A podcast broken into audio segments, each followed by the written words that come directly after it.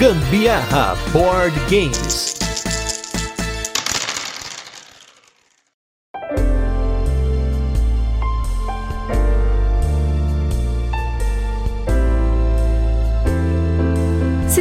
Coisa que a gente sabe sobre o Rodrigo Rego é que ele ama uma trivia e hoje a gente vem com mais um jogo de trivia dele, porém, como sempre, com algumas mecânicas diferenciadas. Eu sou a Carol Guzmão. Eu sou Gustavo Lopes e esse é mais um episódio do Gambiarra Board Games e no episódio de hoje vamos falar sobre o jogo Estranho no Ninho. Vamos fazer aquele resuminho de como o jogo funciona, depois temos curiosidades e por fim as nossas experiências com ele, mas não sem antes o nosso primeiro bloco de destaques da semana, recadinhos e o nosso review retrô, onde a gente fala sobre os jogos que já passaram por aqui. E pra galera que ainda quer mandar aí o seu trecho favorito do Gambiarra para o episódio 500, ainda dá tempo, então não deixe de mandar pra gente pelo Instagram, pelo Ludopedia, até por mensagem, qual que é o cast, qual que é o momento que você quer deixar aí pra gente reagir no cast 500. E nos destaques da semana, tivemos três jogos novos aí que a gente jogou, uma vazinha, por sinal, então temos uma vazinha nova para comentar. Vamos começar por ela, que é o Trick of the Rails. Os três jogos aqui de hoje são lançamentos da Grok, que a gente pegou lá no DOF, e o Trick of the Rails é um jogo de vaza no qual você tem uma mecânica no estilo 18xx, que você tem um controle de ações e também tem uma série de trilhos de trem, né? Você vai montar ferrovias e aí as ações dessas ferrovias é o que vai dar ponto no final do jogo. E aí você joga algumas vazas pelas ações e algumas vazas pelos trilhos. É uma vaza um tanto quanto diferente. A gente ainda nunca tinha jogado assim uma vaza tão complexa nesse nível, podemos dizer assim, que ela usa o mecanismo de vaza, porém para algo um pouco diferente, que é no caso aí essa mecânica de 18x, né, de mercado de ações e tal. Eu preciso jogar um pouco mais porque a minha primeira partida foi bem desastrosa. Chegou um momento ali que eu comecei a ganhar vaza atrás de vaza e no final eu perdi muito feio, porque eu perdi o controle e aí o jogo entrou lá num loop de eu ganhava e fazia o que tinha que fazer, eu ganhava e fazia o que tinha que fazer. E aí, tanto a Carol quanto a mãe dela controlaram isso muito bem e pontuaram muito em cima de mim. Controlaram não, eu, eu preciso dizer aqui que eu ainda nem sei opinar muito bem sobre esse jogo, porque eu só perdi as vazas. Eu, eu na realidade, eu não ganhei nenhuma vaza. Tudo que ficava de ação ali na, na mesa, que seria uma ação para eu começar e tal, eu nunca tinha a possibilidade. Então, eu nunca conseguia apostar mais na minha ferrovia lá tal. Não, eu sei lá, eu ganhei por osmose, eu acho. Não, ganhei não, eu não ganhei. Eu fiquei em segundo. Mas foi por osmose, porque foi bizarro. O segundo jogo foi o Quartz, o jogo de cartas, que é um jogo do Sérgio Halaban que reimplementa a mecânica do Quartz, porém, num jogo de cartas. E aí você tem uma série de cartas, né? Meio óbvio, que são cristais ou cartas lá de ajudantes, se eu não me engano, acho que é o termo utilizado. Os ajudantes você vai utilizar pelos seus efeitos, você pode usar na sua vez, na vez do amiguinho, aí tem o Take That aí no meio do jogo. Porém, a sacada dele é que você vai abrindo cartas de cristal até que ou você pare ou você estoure, né? Porque você tem alguns cristais lá, um, um ícone de reação, e aí eles ficam nos cantos das cartas. Se você abrir duas cartas, tem o mesmo ícone, você estoura e aí é aquele esquema, né? Você acaba se ferrando. Então você tem que ter um pouquinho ali de controle, de falar, ah, não, eu vou continuar abrindo, não vou, mas nem sempre é bom você fazer essa ação de escavar. Às vezes é melhor você guardar os seus cristais no seu baú para que você pontue eles no final do jogo, eles estejam seguros. Esse jogo eu gostei bastante. Eu gosto de jogos de Push or Luck. Já comentei de alguns jogos aqui que eu gosto, como Port Royal ou mesmo lá o Dead Man Draw. Mas eu acho que o Quartz faz um papel bem legal. Fazia tempo que a gente não jogava um jogo especificamente de Push or Luck. Até já faz algum tempo que a gente não joga nenhum desses dois que eu comentei. E entre outros que a gente já jogou até então. Então fiquei feliz que o jogo deu certo aqui e dois rodou legal. É mesmo, hein? O Dead Man's Draw acho que já até foi um dos meus top 5 em algum momento dessa 2019. linha do tempo. Eu gostei bastante do Quartz, mas é o que o Gustavo falou. Você tem que ter ali um, uma noção de quando você não deve escavar, porque você fica muito na fissura de querer mais números iguais, mas não na mesma vez, não da mesma no mesmo momento ali, porque corre o risco de você estourar. E aí, gente, você tem que saber mesmo quando guardar, porque tem uma danada de uma carta que a pessoa vai lá e rouba algumas das suas cartas e isso pode te prejudicar bastante. Então saiba quando colocar dentro do seu baú de tesouros. E o último jogo também é do Sérgio Halaban, que é o Isso é Meu, que é um jogo no qual você tem uma série de itens que são deixados lá num testamento, e aí a cada rodada algum jogador vai dividir. É um tipo de jogo que eu sei que o Tom Vessel gosta, que é I Split You Choose, porque o jogador que divide os bens, ele tem que dividir em número né, igual para os lotes entre os jogadores, mas quem começa querendo pegar esse lote, querendo colocar se isso é meu, é o próximo jogador. Então, ele tem a vantagem de dividir, mas o próximo jogador ou os próximos jogadores é que vão começar a escolher. Então, você tem essa leitura de saber o que cada oponente seu tem para que você divida o lote para que ele seja um atrativo, mas você atrai às vezes para um lote que você não quer e para você ficar com outro. Eu acho que em dois jogadores essa mecânica não funciona tão legal quanto ela vai funcionar em mais pessoas, porque aí você tem mais uma interação, você pode dividir em mais lotes e não fica tão previsível, né, de você ficar realmente marcando o outro jogador.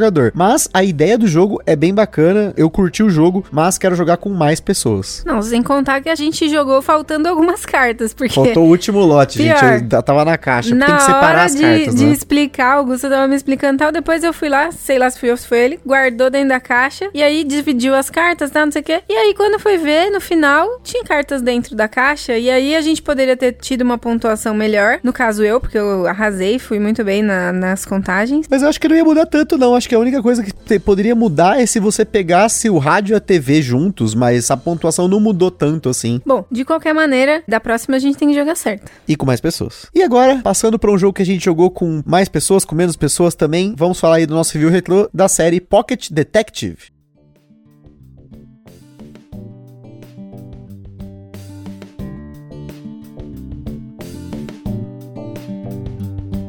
A série Pocket Detective são três jogos da MeepleBR que figuraram aqui no episódio número 141. Eles são jogos narrativos, no qual você vai ter cartas que vão disparando eventos, esses eventos vão disparando mais eventos para você conhecer uma determinada história. E você tem três histórias diferentes, e aí essas histórias têm os seus nuances, né? Tinha uma lá que você controlava pelo tempo, e aí a sua pontuação ia ser dependendo daquele tempo. Você tinha uma história que tinha a polícia, tinha que ficar tomando cuidado. Tinha uma história que você tinha que escolher que personagens que vocês iam ser. Então é um jogo cooperativo que, infelizmente, uma vez que você joga e conhece o final, não é tão interessante seguir com ele. Porém, ainda assim, na terceira caixa do Pocket Detective, a gente acabou depois vendendo os três jogos, mas tinha coisa para ser explorada porque a gente poderia ver a história por outros ângulos. Acabamos não vendo, mas se você gosta de jogos narrativos, a experiência dele foi muito boa. Eu acho que eu já estou preparada para jogar de novo, porque assim como filmes, esse daí já não me lembro absolutamente mais nada. Seria uma surpresa conhecer tudo de novo. O problema é que quando você começa a ver, aí você descobre, aí você lembra daquele detalhe que desbloqueia todo o resto, né? Aí,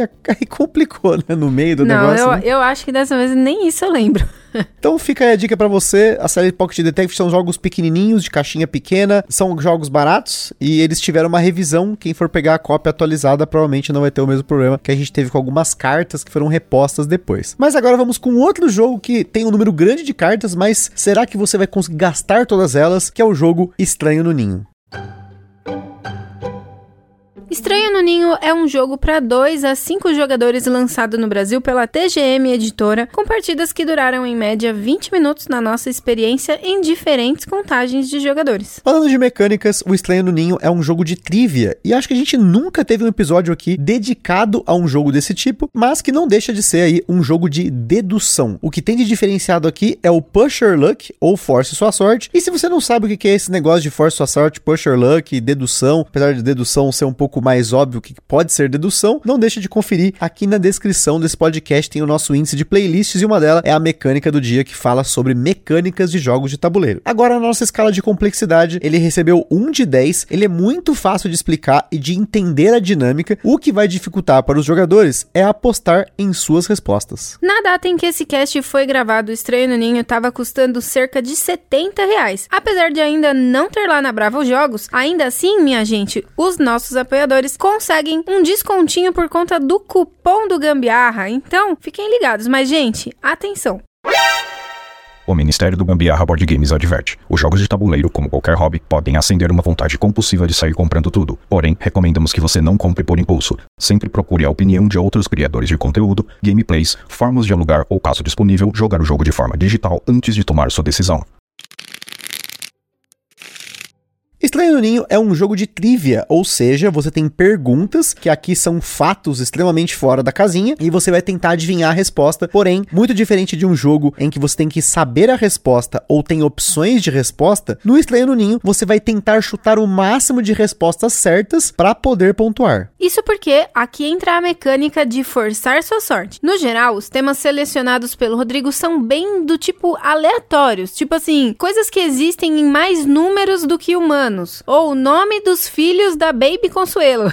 e você tem oito opções para você poder selecionar. As cartas podem ter um, dois ou três estranhos no ninho, que são as respostas erradas. Você tem sete ovos e o seu objetivo no jogo é chocar primeiro quatro deles. No seu turno, você escolhe uma das oito respostas que estão livres e coloca um ovinho não chocado, ou então você passa saindo fora dessa rodada. Resposta que esteja livre, porque dependendo do número de jogadores, somente dois ou três jogadores vão poder colocar ovinhos na posição daquela resposta, uma vez que colocou, não tem como colocar mais. Você pode dar tantos chutes quanto ovinhos você tiver sem chocar, e aí que entra o force sua sorte. Quando todos os jogadores passam, a resposta da carta é revelada. E se alguém tiver algum ovinho que esteja em uma resposta incorreta, ele não vai pontuar nessa rodada, removendo todos os seus ovos do tabuleiro. Dos que sobraram, somente quem tiver maior quantidade de ovinhos em respostas corretas vai poder chocar um ovinho, virando ele para o seu verso. Em caso de empate, os jogadores empatados pontuam. No raro caso de todo mundo ter um ou mais estranhos no ninho, como bem diz o manual, eles questionam suas escolhas na vida, mas como prêmio de consolação, todo mundo choca um ovo. É que essa parte nunca aconteceu com a gente. Sempre alguém errou e alguém acertou, mas existe essa parte no manual que eu acabei me deparando lendo a pauta, né? Então, como não aconteceu, a gente não chegou a procurar isso no manual. E, gente, a cada rodada, uma nova carta é utilizada e os jogadores que vão acertando têm menos ovos para poder chutar, pois os ovos chocados não podem ser usados nos chutes. A partida acaba quando um ou mais jogadores tenham quatro ovos chocados. Nesse momento, se apenas um jogador chocou quatro ovos, ele vence. No caso de empate, o último que passou a vez entre os empatados vence. Para quem gosta de variedade, o jogo conta com 50 cartas com dois lados, e cada lado possui um fato diferente para ser usado. O lado precisa ser decidido antes da partida começar, porque as respostas estão sempre do outro lado da carta. E agora que você já sabe como o Estranho no Ninho funciona, vamos para a nossa vinheta e logo a gente volta para falar das curiosidades e da nossa experiência com ele.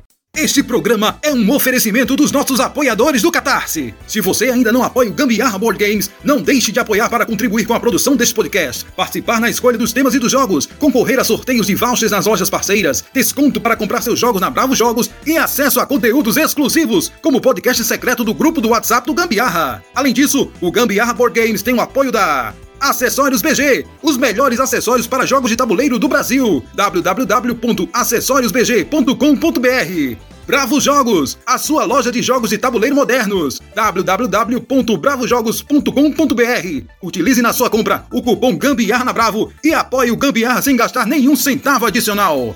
Aroma de Madeira. Jogos clássicos, acessórios em madeira e serviços de personalização. Utilize o cupom Aroma de Gambiarra para ganhar um desconto em www.aromademadeira.com.br. E também os parceiros Board Game São Paulo, o maior evento mensal de jogos de tabuleiro no Brasil, todo último sábado do mês na loja Omniverse, no bairro do Brooklyn, em São Paulo, capital. Também não se esqueçam de seguir a gente lá no nosso Instagram, que é o arroba gambiarraboardgames, pra ver mais conteúdos e também pra interagir com a gente. E se você curte o nosso conteúdo, compartilha com a galera. E não deixa de comentar também no Spotify e na Ludopedia, a gente tá sempre conferindo os comentários de vocês. E também tem aquela avaliação do Spotify com as estrelinhas lá, então se você ainda não deu a sua avaliação, não deixe de avaliar a gente por lá. Estranho no Ninho é mais um jogo de Rodrigo Rego que já apareceu por aqui com diversos jogos, de jogos simples a jogos mais complexos, de jogo lançado internacionalmente até jogo em lojas de brinquedo de shopping. E como ele é uma máquina, lá no DOF ele tava com vários jogos e um deles foi o que a gente conseguiu jogar, que foi aí o Estranho no Ninho pela TGM. E como sempre, ele já é de casa, óbvio, ele veio aqui contar um pouquinho para vocês sobre o processo do Estranho no Ninho. Fala pessoal, aqui é o Rodrigo. Vim falar um pouco dos bastidores do Estranho Ninho, que é o meu segundo jogo de trivia publicado.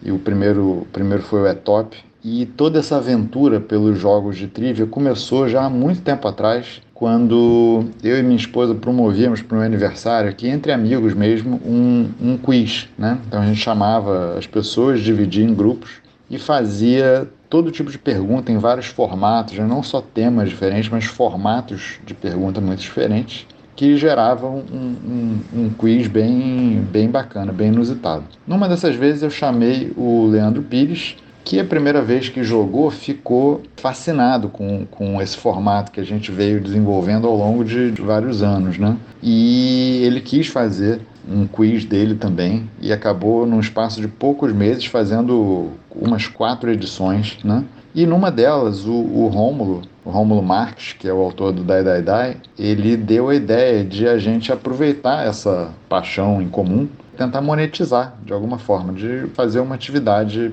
profissional com quiz, né? E a gente a princípio não deu muita trela para a ideia, porque a gente não percebeu o óbvio, que dava para juntar esse gosto pelo quiz com o gosto pelos jogos de tabuleiro e fazer é, jogos de trivia, que é uma coisa que praticamente que é muito popular, na verdade, no, no mercado de massa. Você tem aí o Master, o Quest, o Perfil, entre vários outros, mas que no mercado de, de nicho tem muito pouco.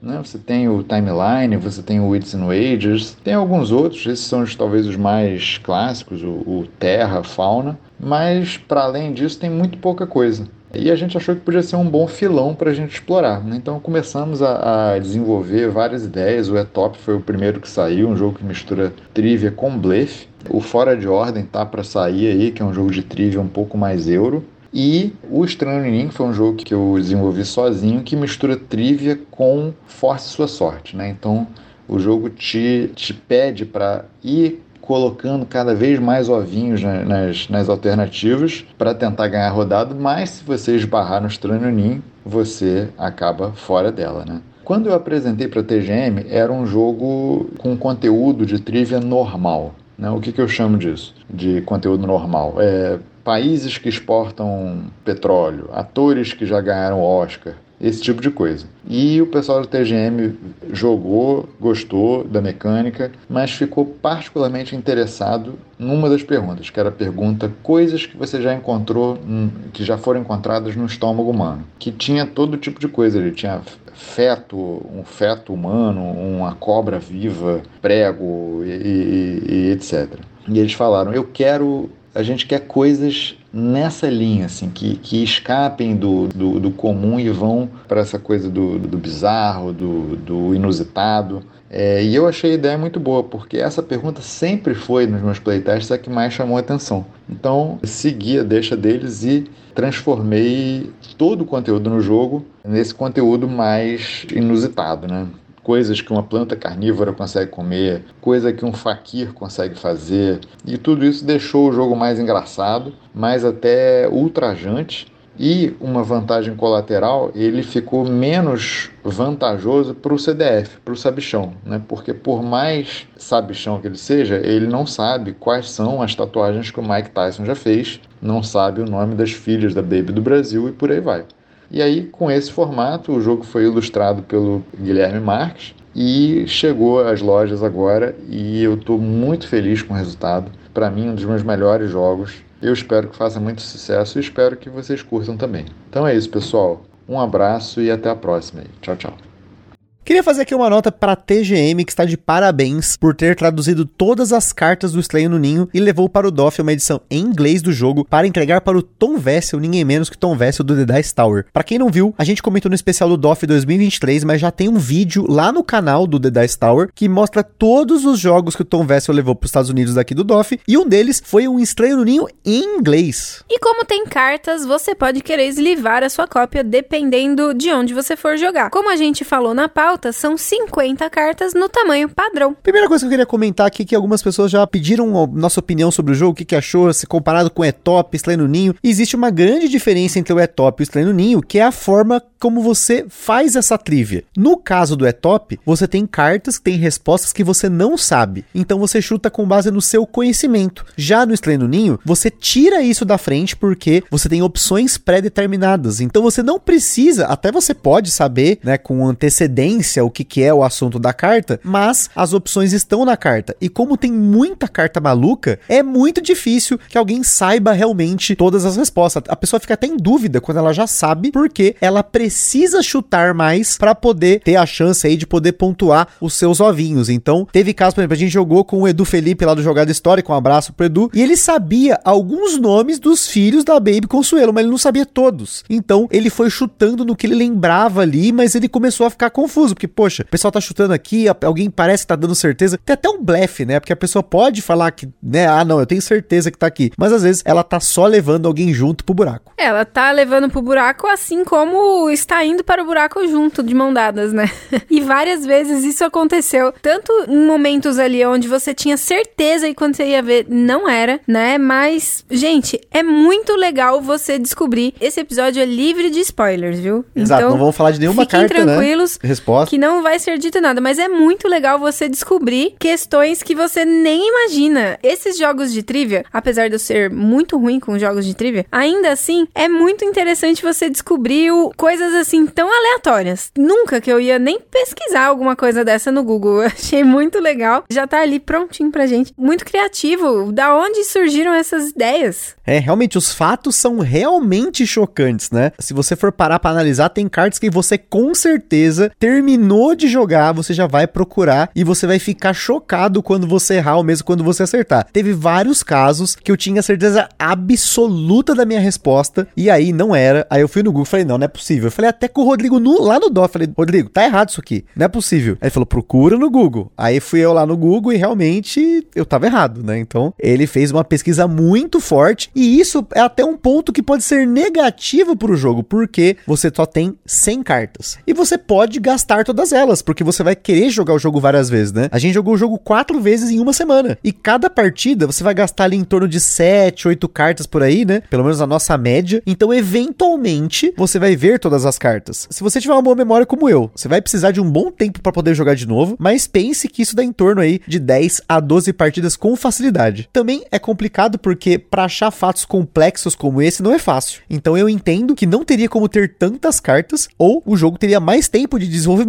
mas nada que no futuro uma expansão não resolva. Então, o sistema do jogo é muito interessante e acho que para mim ele é mais interessante como, por exemplo, do Etop, porque todo o conhecimento necessário, o universo do conhecimento já está na frente dos jogadores. Então, ele elimina essa habilidade prévia, esse conhecimento prévio que cada um pode ter, como às vezes é no caso do Etop, né? No caso do Etop Geek, quem não tem muito conhecimento, Geek obviamente não vai jogar, mas no, no Variedades, né? Por exemplo, do Variedades, a gente tinha alguns casos que algumas pessoas tinham mais conhecimento que as outras naquele momento ali de, ah, não, veio uma carta histórica. Então, tem uma pessoa que curte mais, ela tem um pouco mais de conhecimento. Ah, tem tecnologia, coisa de países. Então, é como a Carol falou, às vezes você tem algumas pessoas que ficam incomodadas de jogar jogos desse tipo, e talvez por isso acho que a gente nunca falou de jogos de trivia aqui, porque você tem esse incômodo de você achar que você é burro porque você não sabe uma coisa que os outros sabem. Mas no caso do Slay no Ninho, não tem isso, porque o universo tá todo ali na sua frente. E é um universo bem amplo, viu? Com diversas galáxias e afins. Porque, caraca, é conhecimento de coisa que, meu Deus do céu, nem sei se existe. Não é possível. Rodrigo Rego, você não sabia tudo isso. Você foi atrás de toda essa, essa, história aí. Tem umas paradas realmente muito criativas, gente. Eu jamais imaginaria que apareceria isso como uma pergunta no jogo de trivia. E aí, um último ponto, porque nós jogamos o jogo em dois, três pessoas e cinco pessoas. E em duas pessoas eu não curti muito, porque você tem um limite de dois ovos por questão. Então, a menos que você tenha certeza que o seu oponente está errado, você não vai na resposta